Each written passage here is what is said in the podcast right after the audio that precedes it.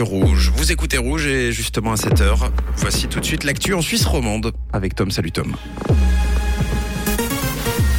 Bonjour Mathieu, bonjour à tous. Au sommaire de l'actualité, 75 succursales de Crédit Suisse et d'UBS menacées de disparaître après la fusion. Paléo écoule ses 200 000 billets en seulement 41 minutes et un temps à tendance pluvieuse pour aujourd'hui.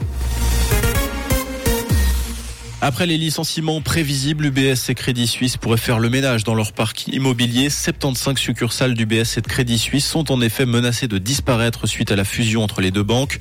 Les deux géants qui se battaient sur le même territoire, c'est-à-dire essentiellement dans les centres-villes. Trois quarts de leurs locaux se situent à moins de 400 mètres l'un de l'autre. La RTS précisant qu'en Suisse, huit bâtiments de Crédit Suisse n'ont pas d'UBS à 2 km à la ronde. Pour l'heure, les numéros 1 et 2 de la banque helvétique ont seulement annoncé une réduction des coûts de 7,5 milliards. Plusieurs experts évoquent des suppressions de postes qui pourraient toucher 10 000 personnes. Le Conseil fédéral a présenté hier son nouveau plan d'économie pour combler les déficits structurels prévus à partir de 2025. Concrètement, les contributions destinées à l'assurance chômage seront amputées de 250 millions pendant 5 ans. Celles pour les fonds d'infrastructure ferroviaire, 250 millions pendant 3 ans. Le Conseil fédéral prévoit également de réduire la somme redistribuée au canton par l'impôt fédéral direct. Enfin, les rentes AVS pour les veuves seront ajustées. Ces dernières ne pourront la toucher que jusqu'au 25e anniversaire de leur enfant cadet. Avec ces mesures, le Conseil fédéral table sur des économies de 600 à 700 millions de francs à partir de 2025. Les Morgiens vont debout contre le projet d'immeuble des CFF. En deux semaines, la pétition non à une nouvelle muraille défigurant la ville de Morges a déjà récolté plus de 1200 signatures selon les membres du comité d'opposition.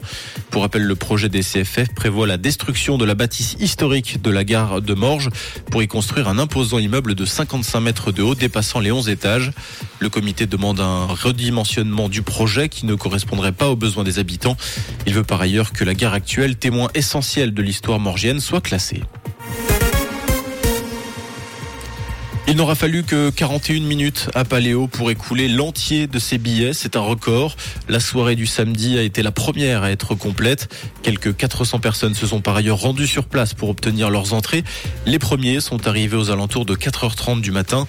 On rappelle que la 46e édition de Paléo aura lieu du 18 au 23 juillet.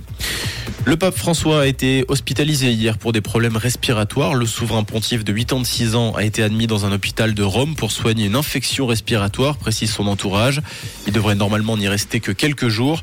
Le Vatican n'a pas précisé si le pape serait en mesure de présider la messe des rameaux ce dimanche ou les célébrations prévues pour la semaine sainte et Pâques. En hockey sur glace, l'arc jurassien déjà en ébullition. Le barrage de promotion-relégation débute ce soir entre la Chaux-de-Fonds et Ajoie. Champion de Swiss League, la Chaux-de-Fonds commencera cette série à l'extérieur à Port-Entruy. L'acte 2 aura lieu samedi. On rappelle qu'Ajoie s'est incliné en play-out face à Langnau. En cas de victoire lors de cette série, les Neuchâtelois pourraient retrouver la National League 22 années après l'avoir quittée. Et côté ciel, un temps souvent nuageux en matinée et quelques éclaircies peu durables. C'est ce que nous annonce Météo Suisse. On compte 9 degrés actuellement à la Cure et au Molandru et 11 degrés à Prilly et à Aclon. Avec pas mal de vent sur la région et le développement de belles éclaircies pour cet après-midi. Un très bon jeudi et un bon réveil à l'écoute de Rouge. C'était la météo, c'est Rouge.